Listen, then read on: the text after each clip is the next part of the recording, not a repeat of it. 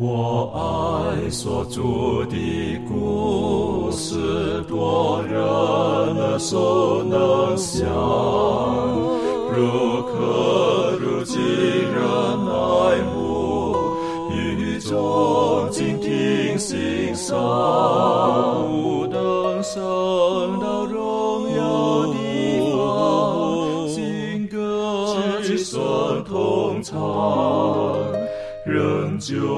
是主的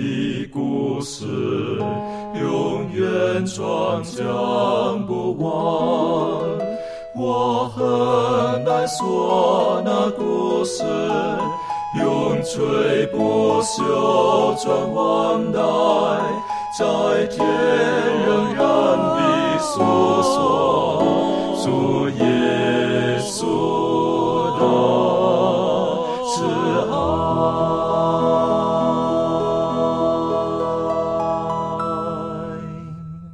安，欢迎来到安息日学，跟我们一起领受来自天上的福气。啊，今天呢，我们是这一季的第二课。我们今天用一点时间，我们来认识上帝透过摩西所写的《生命记》的这个作者摩西。好，今天我们用一些时间来认识一下摩西。在开始之前呢，我们恳求圣灵亲自的帮助我们，教导我们。我们一起低头，我们请攀登为我们做开始的祷告。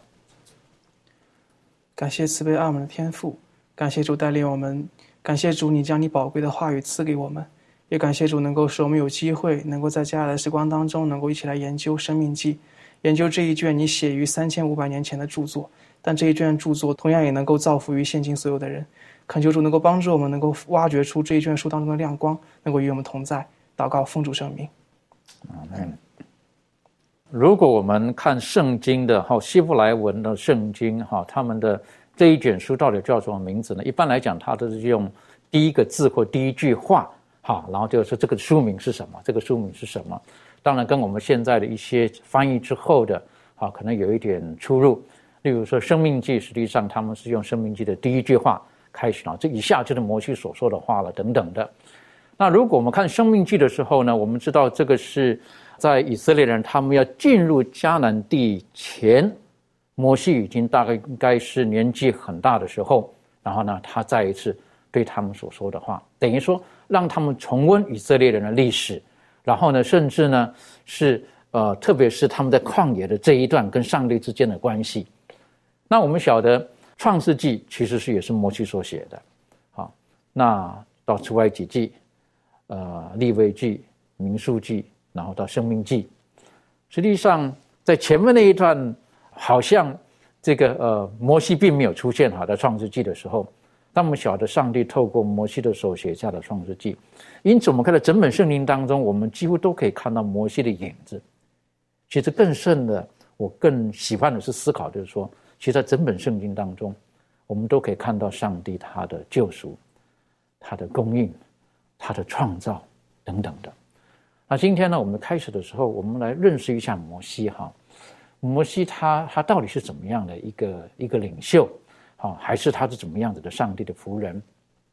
我们知道摩西本名的意思，他就是从水里被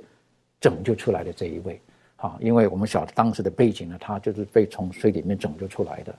然后他在四十岁的时候，啊，正好我们称为这个是年轻力壮的时候。因为他看见他自己的同族的人被埃及人欺负，他来杀了埃及人，然后呢，他就逃跑到米列的旷野，然后呢，在那边就放羊放了四十年。他八十岁的时候，他人觉得人生大概差不多是如此了，上帝呼召他，然后呢，他就要他带领以色列人出埃及。那后来他带领以色列人出埃及之后。那我们晓得这个有一段哈，就是特别他们很快的到了西乃山下之后，在那个地方，摩西上西乃山去去领受那个法版的时候，那山下就发生了事情。我我很我很难理解哈，为什么 这么快他们就忘记了上帝的带领啊？这么快，在他们面前呢，他们看见了红海，这个什么这个这个分开来好了，他们可以像走红海，像走旱地一样，然后上帝拯救了他们。更早之前，他们看见了十个特别奇特的事情发生在他们，有一些在他们身上，有些在埃及人身上。但是他们好像并不知道带领他们出埃及的这位神是哪一位，到底是为了什么？后来我们晓得，在金牛犊的事情上面，好，那以色列人就干犯了上帝，上帝非常的震怒，非常的生气。在这个地方呢，我们就可以从这个角度来认识一下摩西是什么样子的一个仆人，或者他是什么样子一个人。在老板的盛怒之下，我们会如何的表现？那这个这个是跟一个人的我们说他的本质、他的本性是很有关系的。开始的时候就是可以请庭轩带我们一起来复习，然后就是你的分享。嗯，好，那呃，我们可以一起来读一下在出埃及记三十二章二十九到三十二节。呃，圣经这么说：摩西说，今天你们要自洁，归耶和华为圣。个人攻击他的儿子和弟兄，使耶和华赐福于你们。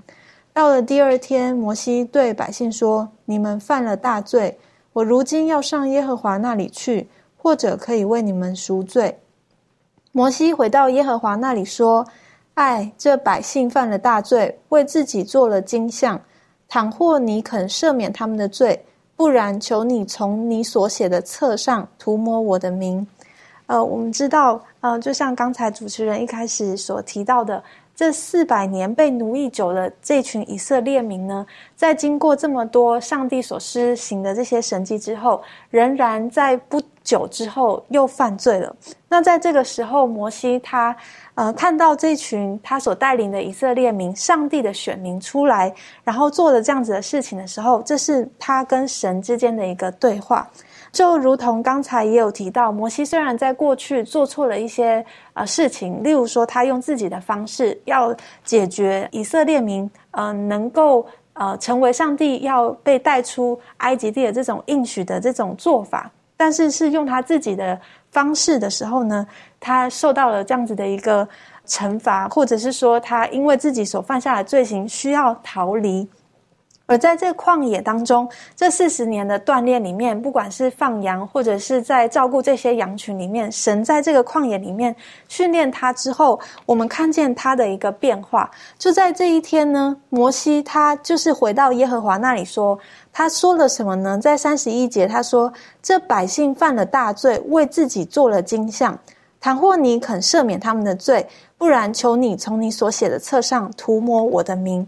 他是用一种呃，虽然这一件事情跟他没有关系，但是当他在为这群犯罪的民众代求的时候，他甚至是说愿意为他们牺牲自己，并且说。涂抹他自己的名，就是他自己呃能够救赎的名，所以他能够知道他所做这样的事情，我们可以了解他的本质跟他的本性是何等的爱戴他们这群以色列人。他对这群以色列人是非常深切的关怀，而且有非常愿意大胆的祈求，希望能够呃上帝能够不离弃他们，仍然对他们呃存有这样子的怜悯。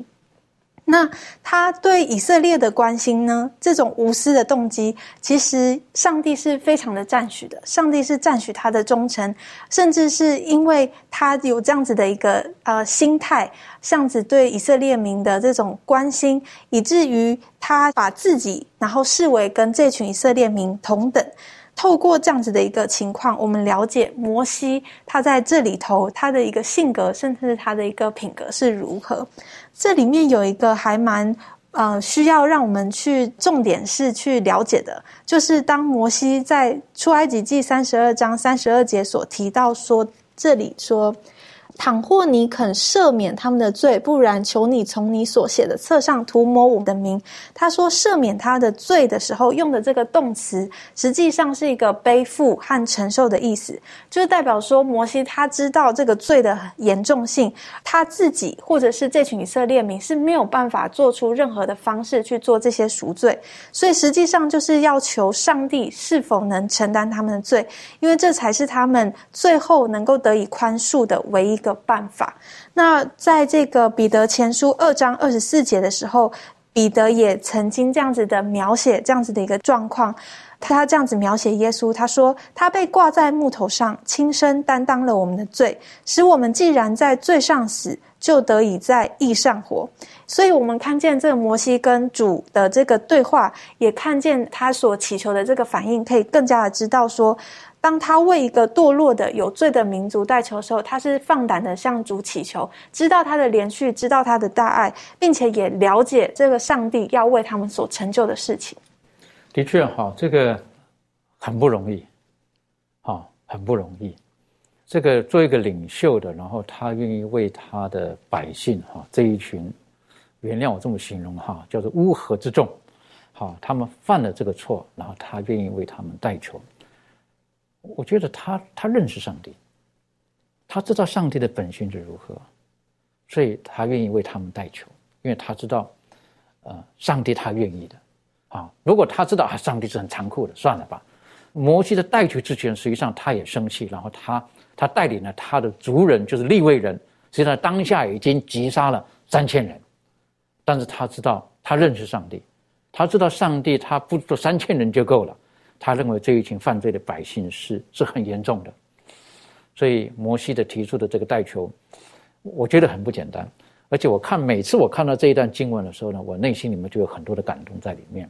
他说：“倘若你肯，啊，如果你肯，其实他知道上帝肯，但是呢，摩西他更甚的把自己放在这个，呃，这一集背叛的百姓的这个情节当中，然后圣经当中很少会出现这个有所谓的我们称为那个叫什么号，叫做点点点点点点，哈，这个就是。”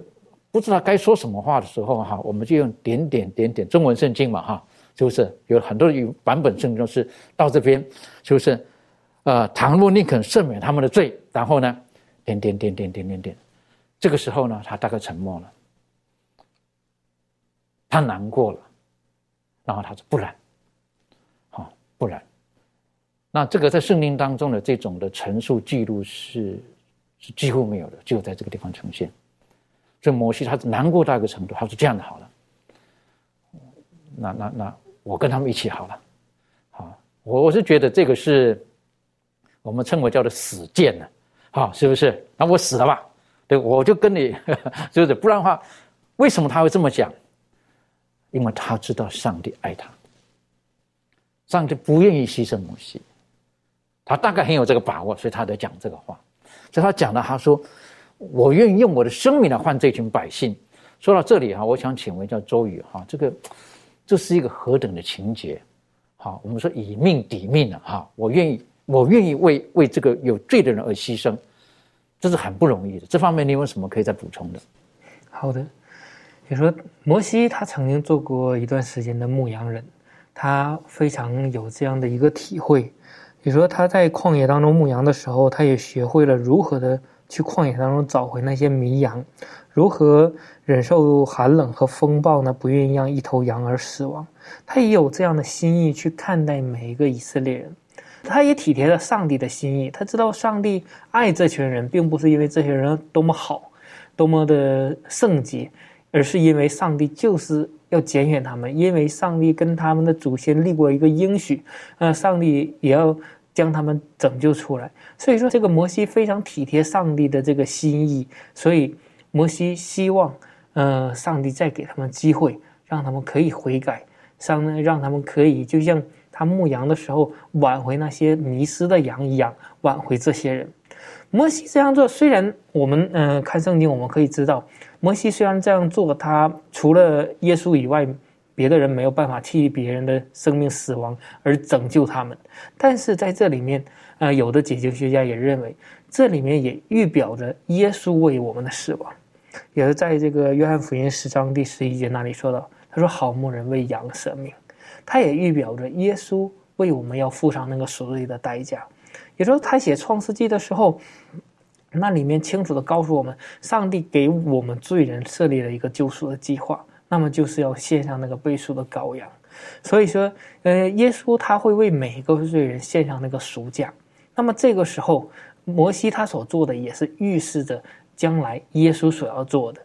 因为耶稣要将我们从罪的奴仆之下挽救回来。所以说，我们从这件事情当中也应该学习到，当我们作为一个属灵的领袖，或者是说，呃，我们拥有的上帝的真理的人，呃，我们也要对待我们身边的人，或者说对待教友也好，或者对待身边还没有来到上帝面前的人，也要有这样的怜悯之心。希望借着我们可以帮助，那无论是带导还是我们的行为影响他们，以致让他们可以看见上帝的恩典，让我们也拥有这样怜悯之心，为他们去祈求，使那些还没来到上帝面前的人可以呃回到上帝的家中。我觉得在今天世界上很多的这种人与人相处的道理，我们会觉得这个人罪有应得，啊，讲出来这句话的话呢，所以他受到的惩罚等等是理所当然的。好像我们的心是很公正的，但在这个地方，我们看见的是另外一面，百姓他们罪有应得，但是摩西他走了第二里路，他为他们代求，他希望给他们再一次的机会。哎，我是觉得这是一个很大的怜悯在里面。今天在家庭当中，我们需要这种的怜悯；在职场当中，我们需要这种的氛围；在上帝的教会当中，我们更需要学习像耶稣的这种的榜样。像摩西所留给我们的这段榜样一样，我们要学会对于那些曾经软弱的人，我们要对他们有更大的宽大的心，去接纳他们。为什么？因为耶稣基督已经先接纳了我们。当我们看见呃摩西他的本质本性是如何的，是如此的时候，呃，我们在看《生命记》第一章的时候，我们开始看。生命记我们晓得，这个是摩西到后来的时候才写的啊。在生命记第一章，我们可不可以请攀登为我们读第一节到第六节哈这一段，然后做出一些你的分享。圣经说，以下所记的是摩西在约旦河东的旷野，舒服对面的亚拉巴，就是巴兰、陀佛、拉班、哈喜路、底撒哈中间，向以色列众人所说的话。从何烈山经过希尔山到加底斯巴尼亚有十一天的路程。出埃及第四十年十一月初一日，摩西照耶和华借着他所吩咐以色列人的话，都晓谕他们。那时他已经击杀了住西什本的亚摩利王西宏和住以德来亚斯他路的巴山王鄂。摩西在约旦河东的摩崖地讲律法说：“耶和华我们的上帝在何烈山晓谕我们说：你们在这山上住的日子够了。”这是一到六节的内容，所以这个这一段内容呢，就是一生命记的这个，呃，相当于有点类似于一个呃大概的一个介绍了。他介绍了这个生命记所写作的时间。我们看第三节的时候，我们会发现生命记的写作时间是他们出埃及的第四十年十一月初一日。呃，相信比较熟悉这个出埃及记的整个过程的一些一些人，应该就能够理解，这应该就是已经是最后一年了，已经快要到这个结尾了。那他们为什么要走四十年呢？其实按照地理来讲的话呢，从埃及地的北边到这个迦南地的话呢，它其实真正走的话，其实只有十几天的路程而已。但为什么他们要花四十年才真正到迦南地呢？原来是因为在民数记的十四章三十四节，我们一起来看一下，圣经说：“按你们窥探那地的日子，一一年顶一日，你们要担当罪孽四十年，就知道我与你们疏远了。”所以在生命记呃，在民数记的十四章这边呢，上帝给了以色列民一个惩罚。他们好不容易到了这个迦南地的这个南南边，这个叫做巴兰的旷野那边，然后他们开始派几个探子去那个迦南地去窥探嘛。这些探子在迦南地窥探了四十天，窥探四十天之后，他们回来之后，他们只有两位，就是加勒跟约书亚，他们报的是好消息，说我们靠上帝肯定能够打下这个迦南地。但是其他十个探子呢，他们的信心不足，然后这十个探子导致了整个以色列民的信心都不足了，所以导致说上帝就说你们不信我。然后，那么我就要惩罚你们。所以，就是从那个时候开始，按照他们窥探的四十天开始计算，一年顶一日，他们要多走四十年的路程。然后呢，他们这四十年的路程当中呢，他们就从迦南地的这个南边，一直一直走到，就是一直绕嘛，走到了迦南地的东边。所以，这是他们四十年走的路程，走了非常远的一条路。而且这个路蛮难走的，因为旷野嘛，又缺水又缺食物的。一路上，如果不是上帝的供应的话，他们真的没有办法走到结尾。所以到结尾之后，当我们看民数记的这个人口记录啊，我们会发现他们在走四十年这个四十年的时间呢，他们刚开始的时候他们的人数是多少人？他们结束的时候，就是四十年结束的时候，他们的人口人数是多少人？你会发现到这个人数的变化不大，这是很奇妙的一点。二十岁以上的人口都就是除了加勒跟约书亚之外都淘汰掉了嘛。但即使如此呢，新生代的人就顶了上来嘛。这个导致最后这个人数竟然变化不大，这是一个很奇妙的地方。然后呢，呃，所以到了第四十年的时候呢，摩西就写了这一这一本《生命记》。所以特别是看到这个第一章第三节，好像对于我们来说可能只是只是一一段话而已了。但是对于当时的那个以色列人而言，他们看到这段话，可能就是眼泪都要流出来了，就是苦日子终于到头了这种感觉，就是终于马上要进迦南地了嘛。所以对于他们来说，这是一段很有盼望的一句话啊！当然，这个盼望是相对的。如果你对上帝的话有盼有信心的话呢，这句话就是对你的盼望；但如果对于上帝的话没信心的话呢，他们可能会怀疑说，会不会还有四十一年、四十二年这种这种想法都有可能会出现。所以，对于我们每一位来说呢，这个《生命记》一章三节的这个四十年有三种的含义了。第一种是，呃，属灵的含义。我们知道说，以色列人从这个。埃及一路出埃及的这个旅程嘛，从埃及地到迦南地的这个路程，同时也是我们现今末代的信徒们也要会也会必须要走的一个信仰上的一个旅程。他们真正能够进入迦南地的时候，就代表说这一群人他们的内心已经悔改完全了，就象征我们一样嘛。怀师们也说，我们必须要悔改完全才能够进入到这个上帝的国度里面，才能够进入到真正的这个应许之地当中。这是属灵的含义。那第二层含义是历史的含义，就是这这四十年呢，它是一段真实的历史。它并非发生在摩西的虚构虚构当中，这四十年是真的，就是真正的四十年了。发生在公元前的大概是一四五零年那个那个年代差不多，那四十年是真实的四十年。那第三种呢，就是预言上的意义。当然，这个预言上的意义对于我们来说已经已经过去了了，但是对于他们来说，对于特别是在这个民数记的十四章那边，他们刚刚接收到这个命令的时候呢，这四十年真的只是真的是一个预言。他们如果没有没有这个信心的话，可能就真的熬不过去，是这样一个情况。所以，当我们看到说这个明这个摩西在《生命记》第一章第三节说四十年十一月初一日的时候，相信上帝话语的人，相信上帝的预言必定成就的人，就知道说这个日子要到了，上帝应许的那一日要进迦南地的那一日要出现了。所以，本身呢，《生命记》的写作本身的这个一个一个基础呢，就是预言的应验，上帝曾经所发话语的一个应验。这是生命记的一个基础，但同时我们可以看到，说圣经的预言不仅是在这这一处有了应验了，像但以理书啊、启示录书里面有很多很多的预言，我们相信有一些已经应验了，有一些正在应验当中，到最后必定都将应验，这是我们的信心。的确哈，这是呃，看特别提到的哈。如果说在四十年前的人，他们听见了在加里斯巴尼亚，他们他们他们抱怨，然后呢，他们一直背叛上帝，就说好。你们要四十年吧，一四十天一日抵一年，你们要四十年，而且你们二十岁以上的人一个都进不去，除了两位以外。然后呢，你们说我们的妇女儿童他们都会死在旷野的，我要保守他们每一个都可以进去。哇，这个是一个何等大的预言！但是到这个时候，四十年，我我们曾经讲了哈，我们人生有几个四十年？我们现在谁会记得我四十年前曾经说过什么话？四十年前曾经做过什么事情？但是在这个时候，摩西他已经一百二十岁了。啊，如果没有记错的话呢，他的他的哥哥不知道他还在不在？好，这个时候哈，那呃，摩西在这个他都讲了四十年，他也讲了第四十年的时候，有的人想到，哎呀，像刚刚潘正提醒的，时间到了。应该可以进去了，实际上他们从河烈山到加里斯巴尼亚，然后再到摩崖地，其实不是很远的地方，但是就是要进去之前，摩西再一次的在摩崖这个地方，好好的提醒他们，上帝是信实的，他是昨日今日直到永远都不改变的，他所说的话一定会应验的，而且他所说的预言是实实在在的，极致时候满足就会成就的，那。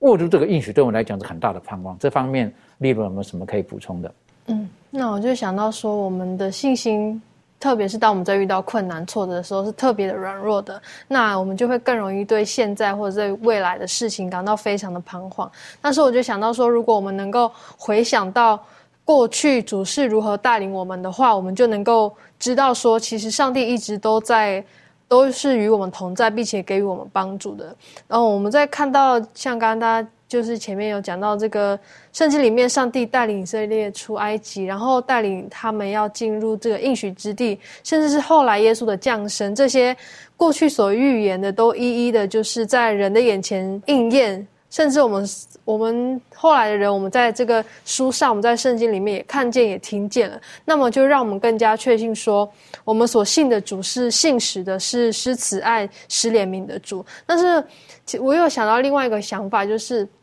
很奇怪的是，虽然我们现在是现处在这个讲求眼见为凭的这个社会里面，但是很多时候人却会被那些呃尚未被证实的事情混淆，然后甚至是心里觉得不安宁。那所以我就想到说，如果在这个时候我们能够。更加的把我们的心思意念放在上帝的身上，然后去少看那些会搅扰我们人心的这些事物，或许我们会有更多的时间跟上帝相处。那我们在那么在这样子的关系的建立之下，我们就会呃更明白上帝的旨意，然后我们便有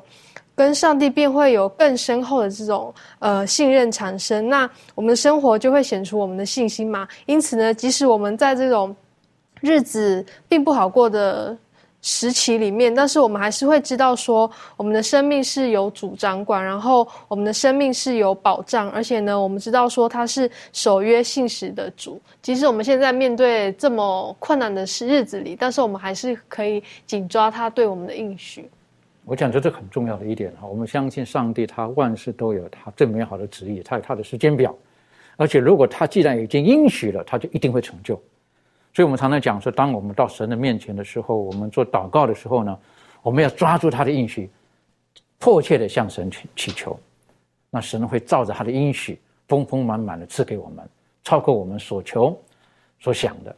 接着，我们继续看一下《生命记》的第一章的第八节到第十一节哈，在这个地方呢，摩西再一次的重复上帝是何等信实的一位上帝。可不可以请庭轩带我们一起来看这个经文啊，做这分享？好。那我们一起来看啊，这个应许在《生命记》的第一章第八节开始到第十一节，圣经说：“如今我将这地摆在你们面前，你们要进去得这地，就是耶和华向你们列祖亚伯拉罕、以撒、雅各起誓应许赐给他们和他们后裔为业之地。那时我对你们说，管理你们的重任，我独自担当不起。”耶和华你们的上帝使你们多起来，看哪，你们今日像天上的星那样多。唯愿耶和华你们列祖的上帝使你们比如今更多千倍，照他所应许你们的话赐福于你们。所以摩西在呃这个最后的这个时间呢，他就重申了跟这群以色列民说明上帝他的应许的信实。那我们也看到说，耶和华专爱这群以色列民，而且他拣选他们，并非是因为他们的人数多于别民，而是说，当他向他的列祖，向这群以色列民的列祖所起的事，用大能的手要把他们领出来，并且从这埃及地为奴之家脱离这个法老的手。让他们知道说，耶和华他们的上帝是信实的上帝，并且愿意向爱他、守他诫命的人守约施慈爱，直到千代。那我们也看到说，呃，这样子的一个呃重生呢，要提醒这群以色列民，上帝的恩典是够用的，并且呢。即便他们在这个旷野当中流浪的这四十年，即便呢他们在因为在加迪斯巴尼亚的叛乱受到上帝的一个惩罚，但上帝他的恩典的手仍然不离开他们，上帝的应许仍然愿意实践在他们的身上。所以，当我们看到这第八节到第十一节的时候，我们可以知道，而且我们也可以愿意相信。呃，如今我们所信的这位上帝是信实的上帝，即便过了这四百年，这应许仍然不会改变。的确，哈，上帝不止不改变，而且他还加倍。好，特别他提到的是不是神使你们比如今更多千倍，照他所应许会赐福给你们？啊，这个有时候我们很很难完全明白哈，为什么会会会之前是这么叛逆的一群百姓，可是到今年四十年之后，耶和华上帝提醒他们，你们回头看。我是何等的祝福你们，啊！然后在那个呃尼西米记上就讲到，四十年当中，你们的衣服谁的衣服穿破了，谁的鞋子这个穿坏了等等的，各位，四十年了，我就不晓得你有没有哪一双鞋子是穿了四十年的，有哪件衣服是穿了四十年的，啊，这个这个我我是觉得是何等大的祝福在这个里面。啊，如果我们可以想一想啊，我自己本身哈，这个还有存留的这个当年，哈，这个呃当年，可是好几十年前哈，还在读中学的衣服，哈还留着，但是现在呢挤不进去了，好，现在已经挤不进去了，可是留在那个地方而已，是不是？我并可是以色列人他们是天天穿的，但他说有哪一个破了呢？上帝的祝福何等的大！上帝还有很多其他的祝福在这个里面的。我接下来去经文的时候，我们就可以看到了。我们可以请这个周宇带我们一起来学习。好的，我们来看接下来的经文，《生命记》一章十二到十七节。这里面讲到：但你们的麻烦和管理你们的重任，并你们的赠送，我独自一人怎能担当得起呢？你们要按着各支派选举有智慧、有见识、为众人所认识的，我立他们为你们的首领。你们回答我说：“照你所说的，呃，行了为妙。”我便将你们各支派的首领、有智慧、为众人所认识的，照你们的支派立他们为官长、千夫长、百夫长、五十夫长、十夫长，管理你们。当时我嘱咐你们的审判官说：“你们听讼，呃，无论是弟兄彼此争讼，呃，是与同居的外人争讼，都要按公义判断。审判的时候，不可看人的外貌；听讼不可分贵贱，不可惧怕人，因为审判是属乎上帝的。若有难断的案件可以呈到我这里，我就判断。”在这里面，让我们看到。上帝的赐福是，真的是很奇妙的。也说我们看，当初雅各呃一家人下埃及的时候，全家七十口人，当他们出来这个埃及的时候呢，呃，我们可以看到他们被数点的军队的人数，男丁可以征战的差不多有六十多万，那么再加上呃小孩子、妇女呃，然后老人家这些，有一些人统计大概有两百三十万左右。所以说，我们可以看到上帝的赐福真的是应验了他对亚伯拉罕的那个应许。他说：“将来你的后裔要如海边的沙那样多，天上的星那样多。”所以说，虽然是即使是几十口人入到埃及，但是当他们出来那一天，是一个很庞大的一个一个民族，是就像一个国家一样。所以说，在这里面，当人口变多的时候，那么相而然，它就会产生一些矛盾和分歧。所以说，他的岳父对他提了一个非常好的一个建议，让他们立十副长、百副长、千副长，这样让他们呃有一个组织性的管理。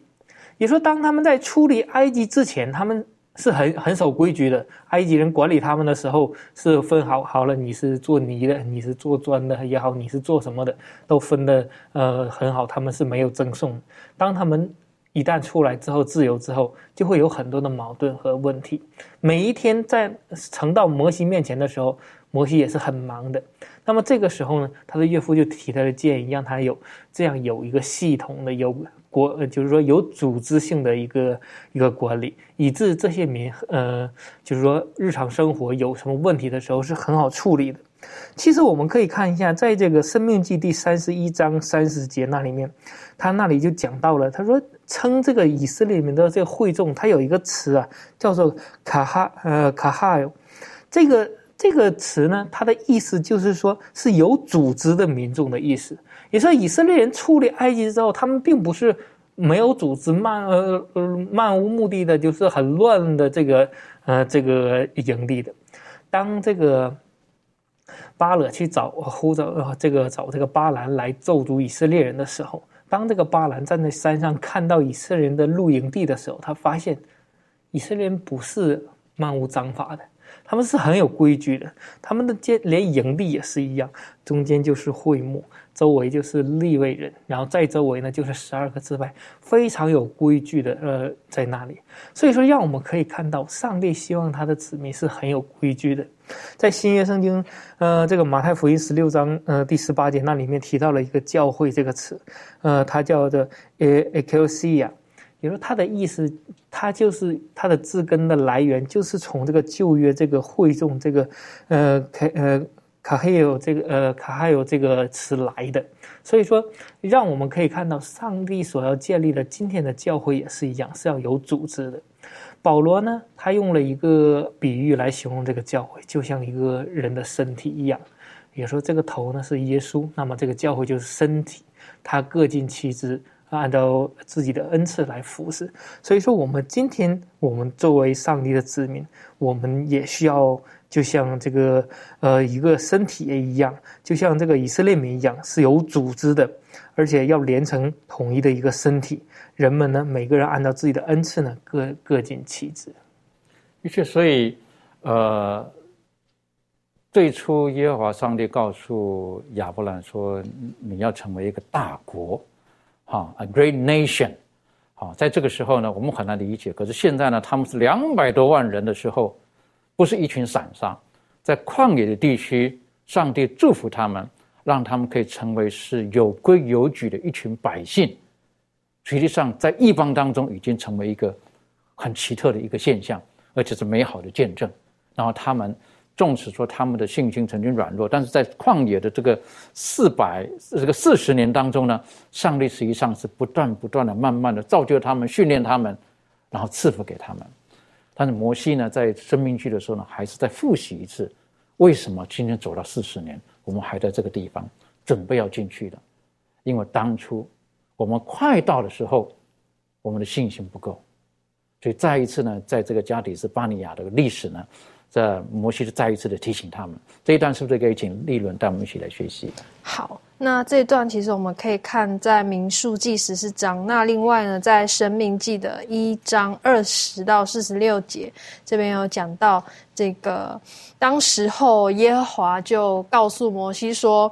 你要去打发人去窥探我要赐给你们的这个应许之地，所以呢，摩西他就按着这个支派呢。然后各派一位，然后去窥探那地。可是当他们回来的时候呢，他们就告诉摩西说：“呃，那一块地真的是流奶与蜜之地，居住在那边人呢，每个人都很强壮。然后呢，他们的城邑也非常的坚固，非常的广大宽大。那在那附近呢，也有许多人住在那边。但是呢，百姓们呢，就听见他们所说的这些话的时候呢，他们就感到非常的害怕。我们可以看在民数记的十四章，我们看一到四节，民数记的十四章一到一到四节，圣经这里就说呢，当下全会众大声喧嚷，那夜百姓都哭嚎，以色列众人向摩西亚伦发怨言。全会众对他们说：“巴不得我们早死在埃及地，或是死在这旷野。耶和华为什么把我们领到那地，使我们倒在刀下呢？我们的妻子和孩子必被掳掠。我们回埃及去，岂不好吗？”众人彼此说：“我们不如立一个首领回埃及去吧。”那当时候去的这个十二个探子呢，当中只有两个，一个是约书亚，一个是加勒。他们看见那地的美好，所以呢，他们知道说上帝是会与他们同在的。所以呢，他们看见的时候，他们并不，他们看见那些人呢，那地的人非常的强壮，他们并不感到惧怕。但是呢，百姓呢，却对这个耶和华要赐给他们这个这块地这件事情呢，这个。土地的感到非常的不安，甚至他们就觉得说，耶和华根本就是要把他们置置于死地，所以呢，他们就说他们要拿石头打这个约书亚跟加勒这两个人，他们觉得他们说的这个话真是不幸这样子。对，那因此呢，当时候百姓就藐视耶和华的话嘛，然后就向他发怨言，然后就不愿意去这个耶和华所要赐给他们的这块地，所以呢，耶和华呢就。听见了，他就说他要用这个瘟疫去攻击，要击杀他们。可是呢，摩西就向耶和华求，就是说希望你也能够像以前一样，常常的赦免他们，也能够赦免呃他们现在这这群人。所以呢，耶和华因为摩西，所以他就呃就说好，那我就赦免这些百姓。但是呢，因为这些人虽然已经看见了我给他们这些神迹。仍然不信我，然后又也不听我的话，所以呢，他们就没有办法去看见说耶和华从前向他们祖宗所要呃赐的这个应许之地。那只有这个加勒呢才会被领进那地，然后呢，他的加勒的后裔呢也必会呃得那地为业。所以呢，当我们看到这件事情的时候，那些藐视耶和华的人呢，为什么他们最后没有进到这个应许之地？然后呢？他们他们的那个儿女呢，跟他们呢，就继续在旷野漂流四十年，一直到死亡，就是因为他们并不相信，呃，耶和华。呃，要赐给的那个地，然后呢，后来呢，那些去窥探迦南地的这些探子呢，就是其他那些报恶信息的人呢，他们就叫百姓呢去向摩西发怨言嘛。那这些人呢，他们后来也遭到瘟疫死了。那只有约书亚跟加勒活着。那所以呢，我们就看到说，后来还有一些人呢，他们违背了耶和华的命令，然后硬要上去，要上那个这个上帝。告诉他们，你没有办法进去的这个应许之地。后来呢，他们因为没有耶和华跟他们同在，所以呢，敌人把他们杀退了。所以呢，我们就可以看到说，当时候的民众的这些反应，以及他们反应导致的这些结果，我们都可以看到。呃，在这里就很清楚的可以看到这样子。的确，所以这一段算是一个颇不颇叫什么讲啊？我认为是很凄惨的一段历史啊，但是。呃，不知道为什么，他们之前他们也看到云柱火柱，看到这么多的事情之后，他们居然就怀疑这位带领他们出埃及的上帝的能力，然后呢，他们还抱怨，啊，这个是我是觉得是一个呃很很不能够理解的一点。但是呢，我们从另外一个角度再来看，虽然发生了这些事情的时候，我认为压力最大的一定是摩西。因为在这个时候，这个这个是摩西带领他们出来的，可是到这个地方到底要往哪里去？那的确，这个百姓在这个是抱怨的时候，到底该如何？当然，有的人说到，其实上帝并不喜悦他们去窥探那地，因为当他们要去窥探那个地的时候，其实他们已经开始在怀疑了，因为他们不知道到底上帝给我们的地方到底是不是真的这么好啊？你去了就知道了嘛？可是他们先看看，回来报告的好消息，哇，很好。可是呢，哇，其实如果他们不去窥探那个地的话呢，也许继续让上帝带领他们，可能他们很顺利的进去了。但他们就是看了之后，哇，他们就害怕了，因为他们用他们自己的思维去判断这一切。但是摩西在这个时候呢，再一次跳出来了，他又代代替百姓跟耶和华上帝。为了谈条件呢，好，这这一段我是觉得也也是很美的。好，摩西是，呃这毕竟在埃及他受过教育哈，所以他的辩才也很好。好，他不是个口，这不是不是一个口舌笨拙的人，他辩才很好。啊，这一段呢，我认为非常的美，可不可以请着攀登带我们一起学习？好，当百姓们就是发怨言之后呢，上帝要惩罚以色列民，但是摩西他就为这个百姓申辩。嗯，摩西虽然说自己口才不好，但他的口才还是蛮好的。实际上，他口才还是蛮好的。他的辩论当中，尤其在这个十五节跟十六节，在民数记十四章的十五节跟十六节，圣经说：“如今你若把这百姓杀了，如杀一人，那些听见你名声的列邦必议论说：耶和华因为不能把这百姓领进他向他们起誓应许之地，所以在旷野把他们杀了。”这个是摩西对于上帝的一个回话了。但这个回话本身也是。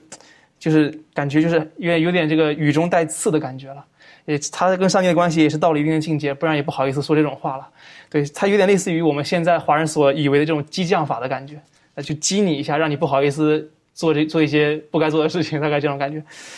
呃，当然这个摩西他是用一种智慧的言语说这样一段话，但这段话当中的确包含着一个非常，呃重要的一个真理，就是上帝的子民，就是外邦人会透过上帝的子民来认识上帝。就是很很宝贵的一个真理，在这个学科当中讲到说，以色列要成为世界的光，向当时的人见证那真神上帝的慈爱、大能与救赎，这在外邦人所拜的不知一文的偶像当中是寻不到的。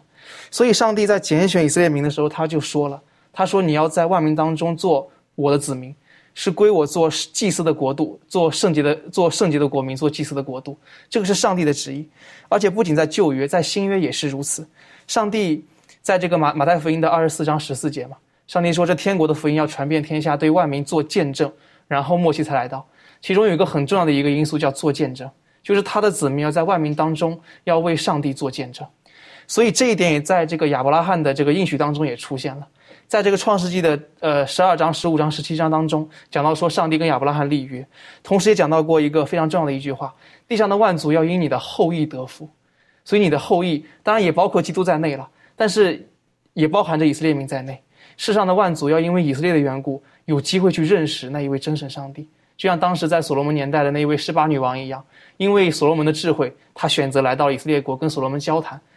呃，有可能他就认识了上帝，我不敢打包票，但是他有机会能够认识上帝，这是一件好的事情。所以在宗教改革时期的时候呢，那一群宗教先，那群改革先贤们，他们提出了五个唯独，他们说唯独圣经，啊，唯独信心，唯独恩典，然后唯独基督。他们还说最后一点，他们说唯独上帝的荣耀。什么叫唯独上帝的荣耀呢？就是上帝要借着他的子民得荣耀。所以这是我们每一个。基督徒了，在我们这个在世上的时候呢，这是我们的使命之一，为上帝做见证。而当我们看到整个圣经的时候，我们会知道说，贯穿整个圣经的有一个非常大的一个神学主题，叫做善恶大斗争。呃，上帝的善要跟罪之间要进行一场争斗。当，争斗的这个主主题呢，就是包括就是我们地上所有的人呢，就是他们争斗的一个一个战场了，可以这样说。那同时，当我们看到说，当我们以整个善恶大斗争的这个目光来看圣经的时候呢，我我们会发现说，人的救赎只是包含在整个善恶大斗争当中的一部分而已。也就是说，善恶之争，上帝跟罪之间进行战斗、进行斗争的话呢，人的救赎只是其中的一部分。那怀师母他有讲过一点，他说人的这个，呃，他说基督徒啊。尤其是在幕后的十四万四千人，他们有一个非常重要的一个使命，什么样的一个使命呢？一方面是为了使上帝得荣耀，怎样使上帝得荣耀呢？就是在世人面前，特别是在撒旦面前，证明说上帝的律法是公义的，有这样的一个品，有这样的一个因素在里面。因为当路西弗这位先知，这这位这位堕落的这个天使了，他在天庭发生叛乱之后呢，当叛乱过后呢，路西弗他有一个很重要的一一段一段言论，就是说，呃，他认为说上帝的律法是不公义的。他认为耶稣不配做上帝，他有这样的一个一个言论在里面。所以，为了解决这个言论，为了向诸世界所有的生灵宣告说上帝的律法是公义的，他就必须要找出一群人，这群人有罪性，但他们却可以依靠上帝的话语，依靠上帝的这个圣灵的帮助之下呢，能够将上帝的律法能够完全的践行出来。这个是上帝的每一个子民的一个义务，也是他们的非常宝贵的一个使命。所以，很很有意思的一点，就是在人的救赎当中呢。基督作为基督在圣所当中为人类的救赎做中保、做代求、做辩方的律师，但同时在某一天，所有的基督徒将要在诸世界面前为上帝的律法做辩护的律师，这是很奇妙的一点了。这也是我们今天现今每一位基督徒的使命。的确哈，所以在这个地方，我们看见这群百姓是因为他们不相信，所以他们在怀疑，他们就抱怨，甚至他他们面前的云柱、火柱、红海的神迹等等等等的。而在这个时候，他们抱怨了，然后耶和华上帝就有一点难过，可能更生气，就是，然后甚至呢，他们就是要回去，要回去埃及。那这边摩西就讲出来，讲了一些话了，是不是？像刚才攀登讲了哈，这个好像死，有一点像是这个这个死卷一样哈，嗯不然的话怎么样子哈？然后呢，甚至就说再来回头来讲，哎，激将法，是不是？你你这样人丢脸的是谁？是你哦，哦，是你丢脸哦，是不是？那在这个地方呢，耶和华上帝呢，他就再一次的，呃，接受了摩西的提议，他愿意改变他的心意，然后他愿意照着他的本性，他的本性是什么？他是不轻易发怒，有丰盛的慈爱，愿意赦免罪过和做饭的，万不以有罪的为为无罪，等等的。然后耶和华上帝继续说到，我很喜欢的，在第二十节讲到，天地要被我的荣耀充满，而这个荣耀是什么？是上帝在他的百姓当中，因为他的百姓被拯救，而上帝可以可以显彰显他的荣耀。最近百姓在他的外邦当中，再一次的见证了上帝的本质、上帝的品格的时候，上帝的名就被荣耀了。呃，当然我们可以影射到这群百姓呢，也就是今天上帝的教会。上帝的教会会因为他弟兄在他，因为弟兄姐妹来自不同的地方，在教会当中的合一。也可以是神的名得到荣耀，在新约当中，以弗所书当中也有雷同的教导，可以请庭轩带我们一起来学习。好，那我们可以在嗯看以弗所书的第三章，第三章的第十节，圣经说：“为要借着教会，使天上执政的、掌权的，现在得知上帝百般的智慧。”第十一节，这是照上帝从万世以前，在我们主基督耶稣里所定的旨意。那我们可以看见，在新约里头，保罗他也提出了这样子一样的一个内容。呃，在基督里面合而为一，这群呃呃，这个他在写这个以佛所书的时候，他的对象这一群人呢是外邦人，他们从前是外邦人，然后啊，甚至是用以色列民的这种角度来看，他们是称为没受割礼的。或者是说，呃，他们是跟基督无关的，但是因为基督的缘故，因此他们被接受，呃，与圣徒同国，是上帝家里的人。所以保罗在在这边最后在三章十节的时候，特别提到，在整个教会里头，我们知道教会里面都是呃百百种人，嗯，都是来自于不同的背景，不同的一个呃。呃，生活不同的一个家庭，但是我们被放在一起，而如今我们要借由这样子的一个群体来显明啊，上帝的荣耀。那就好像刚才攀登弟兄啊有提到的，呃，今天我们站在上帝的审判台前，的确，耶稣基督是我们的中保，而我们这些子民的义务呢，我们也如同啊，就是要站在呃上帝的面前来为这个上帝来的荣耀做见证。那在这个圣经注释里头，要也特别的，也跟我们更进一步的解释，当这个救赎的一个呃计划呃完成了之后呢，当然我们在呃上帝的这个审判台前，同样也是维护上帝的圣名还有圣德，也就是这个撒旦他过去公然反对天使们曾经怀疑的，而这个伟大的景象呢，如今被放在教会当中，这群。呃，看似堕落的这群罪恶的人民，我们要因着基督而被改变而变化，使我们的生命呢，能够恢复到上帝所赐给我们的形象一样。所以，透过呃保罗他所给予我们这样子的一个勉励，我认为我们每一个基督徒在这件事情上都有这样子的一个责任。我们需要见证神的荣耀，我们需要在他呃所赐给我们的这些恩典上面反映出我们的一个变化。对，所以我想，呃，谢谢保罗他在这样子的呃一个提醒。那我觉得，对于我们每一个人都需要去深思、去思考的。的确哈，这个如果用我们一些华人一个很很这个呃基本的概念哈，如何使神可以得到荣耀？啊，有没有看过有一些家族当中有人觉得这个家族了不起了，送给他们牌匾叫做“光宗耀祖”，哈，等于说做的很好，所以呢。祖先父之辈登的，他们都得了荣耀了。同样的，神也要在我们生命当中，他要得荣耀，是看我们所做的到底是如何。但如果继续看下去，在这个《生命记》第二、第三章的时候，有一些地方我们很难懂的。就当以色列人他们真的是在旷野当中的时候，有一些其他的异邦来侵扰他们的时候呢，他们去消灭他们等等的，这个很难完全明白。可是。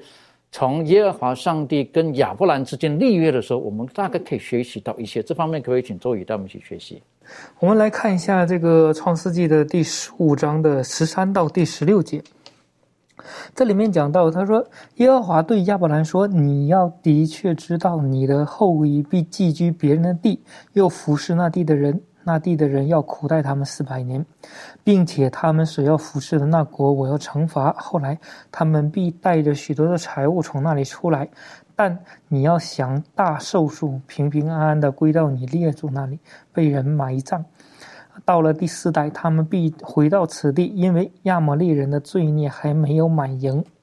在这里面，嗯，我们就看到了提到了一个事件，就是说。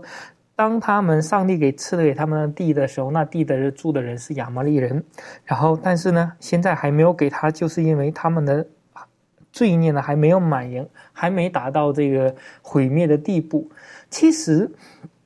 有在圣有很多人看圣经的时候，就发现圣经当中会有很多毁灭的这样的一个事件。有的人就弹出来说这个不是真的，呃，因为上帝是慈爱的，不会发生这样的事。然后也有人说，他说那个时候是旧约时代，是神权时代，所以说可是可以出现这样的事的。但是，呃，这样的说法但没有太大的这个证据的支持哈。所以说我们。当我们仔细去研究这个旧约当中这一些有关于毁灭的事件的时候，我们就会发现，当提到这些毁灭的时候，它就会有一个模式。例如在洪水的时代，那么上帝去毁灭要毁灭当时的人的时候，因为所有的人的思想尽都是恶的时候，我们就会发现，当上帝毁灭他们的时候，他首先他会发出一个警告。第二个呢，就是说他会呃给这些人呢存留一个宽容的时期，当时是是一百呃一百二十年，然后另外最后一个呢，他就是说会给这些人设立一个解决的方法，如何逃避这个灾难。那么就是为他们设立了一个方舟，如果你愿意进来，那么你就可以逃避这个灾难。所以说，对于毁灭来讲，这个亚摩利人其实他们也是很恶了。我们看这个民数记当中就提到过，当他们要路过这个地的时候，亚摩利人是不让他过的，他是跟他们打仗的。呃，另外一个在这个约书亚记里面记载的就是说，有一个有一群人叫基变人，他们听到了以色列人的事迹的时候，他就说：“哦，他们的神真的是很很厉害的。”那我们就。不要被灭，我们就降降服于他们。当基变人降服以色列人的时候，那么其他的五个王就生气，就对这个基变人就有一个报复。所以说，由此我们可以看这个亚摩利人呢，他们是一个异教国家，他们也极其残暴、残忍、暴虐的，也说早就应该应应当临到上帝面、上帝的这个愤怒和惩罚的。但是上帝在对亚伯兰的这个立约的时候，这里面就讲到了，他说。在这个亚摩利人是在四百年以后，因为他们呃时间还没有到，所以说上帝是给他们了一个警告，另外一个还有一个宽容时期。如果他们回转的话，那么就不会被毁灭。所以说在这里面让我们看到了，其实这一切都是上帝还是在掌权当中，他希不希望人人都会死在罪恶当中，他希望给我们留宽容时期，使我们可以悔改，再次来到上帝的面前。的确，只要悔改，上帝他的本性他不愿意毁灭的。我们从尼尼微我们就晓得了，是不是？上帝他不愿意毁灭，他们愿意回头，他就不愿意毁灭。在这个索罗玛的这个例证当中，我们也晓得亚伯兰他开始怀疑上帝，他说：“你怎么可以这么做呢？是不是？城中有五十个、四十个、三十个、二十个。”上帝说：“城中只有十个，我都照你的话，我都不会毁灭。”如果我们从这个地方，我们对上帝可以有更正确的认识的时候，上帝的良善慈爱。还有记住他的公义，他律法的要求，他是圣洁的，他不容许罪恶在我们当中。我们唯有对他有更正确的认识，我们才能够正确的反映出上帝的本质、品格跟他的荣耀。愿神帮助我们，我们去低头，做祷告。天父帮助我们，让我们今天从呃《生命记》当中的第一、第二、第三章当中，我们可以做了一些学习。我们晓得你是信实的，你所说的话必定会应验。出于你的应许，没有一句是落空的。所以，当你对以色列人所说的话语，时间到了，你会照你的本性拯救他们。父啊，今天一样的，在这个幕后的时代当中，我们握住你圣经的应许，我们祈求那日子能够早日的来到，也就是耶稣基督能够再一次回到我们当中。但我们晓得还有很多的人，他们还在寻求，还没有得到这一份的祝福。帮助我们，让我们在你的教会当中，我们能够被圣灵所改造，我们能够活出基督的样式，使你的教会得到荣耀，使我们周遭的邻里得到祝福，从而我们有更多的人都能够准备好，等候耶稣基督的再来。谢谢总爱我们，祷告着奉靠耶稣基督的名求。Amen.